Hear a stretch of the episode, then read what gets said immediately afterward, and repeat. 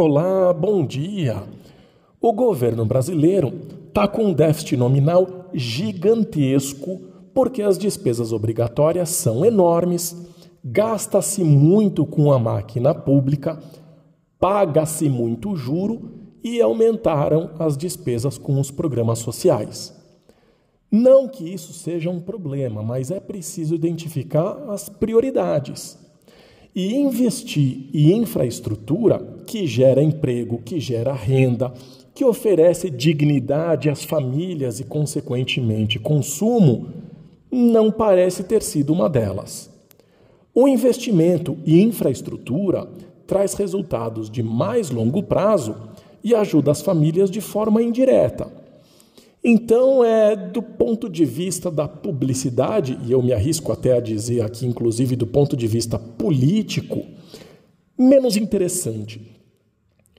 O problema é que países economicamente fortes costumam investir pesado em desenvolvimento tecnológico, em pesquisa, em inovação, porque isso demanda capacitação, gera produção, gera valor para a sociedade. A Associação Brasileira da Infraestrutura e Indústrias de Base apresenta que a participação em investimentos em infraestrutura no Brasil foi reduzida em 10,9 pontos percentuais de 2010 a 2023. O novo PAC, Programa de Aceleração do Crescimento, prevê gastos da ordem de 1 trilhão e 700 bilhões de reais. Dos nove eixos de investimento, 36% são voltados para cidades sustentáveis, com a maior parcela para o programa Minha Casa Minha Vida, 33% para energia, com ênfase em petróleo e gás, e 20% para transportes, a maior parcela voltado a rodovias. Chama atenção que somente 2% do total está sendo destinado à água, e isso inclui infraestrutura, abastecimento, revitalização de bacias, investimento social mesmo.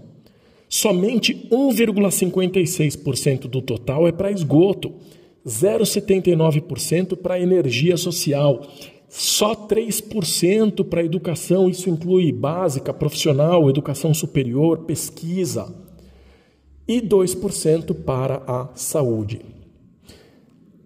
Já que aqui no Brasil não tem dinheiro, o governo precisa inventar tributo ou aumentar os impostos e contribuições. E isso não é fácil. Eu diria até que não é suficiente. Então a estratégia do governo é buscar financiamento lá fora. Nesse semestre, o governo vai tentar financiamento com Espanha, França e Estados Unidos.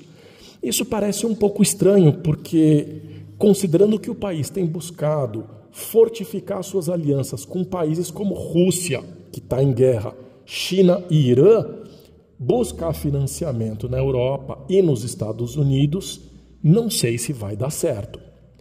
No segundo semestre, querem buscar recursos com a China, que está preocupada com a sua baixa taxa de crescimento está previsto aí sendo só o quarto crescimento do mundo para 2024, a Arábia Saudita e Singapura, que tem uma boa previsão de crescimento nesse ano. Então, talvez a estratégia seja tentar pegar dinheiro com quem não se alinha do ponto de vista ideológico, identificar as necessidades de aperfeiçoamento do material e do discurso, para depois tentar dinheiro com quem tem essa aproximação com o Brasil. De acordo com Jorge Santoro, que é secretário executivo do Ministério dos Transportes, não basta ter um bom projeto, uma boa taxa e uma segurança jurídica adequada para conseguir recursos. Como se o Brasil oferecesse boa taxa e segurança jurídica. Isso não é verdade. Parece-me que a preocupação é muito mais com a questão do alinhamento ideológico do que com questões técnicas econômico-financeiras. Os maiores fundos hoje são chineses, sauditas e americanos. Aliás, a expectativa é que os fundos árabes atuem não apenas como investidores dos projetos, mas que sejam sócios. Vamos ver como é que funciona. É muito importante saber se a gente vai conseguir dinheiro para o desenvolvimento de todas essas questões de infraestrutura, principalmente de algumas questões que são relativamente importantes para a sociedade.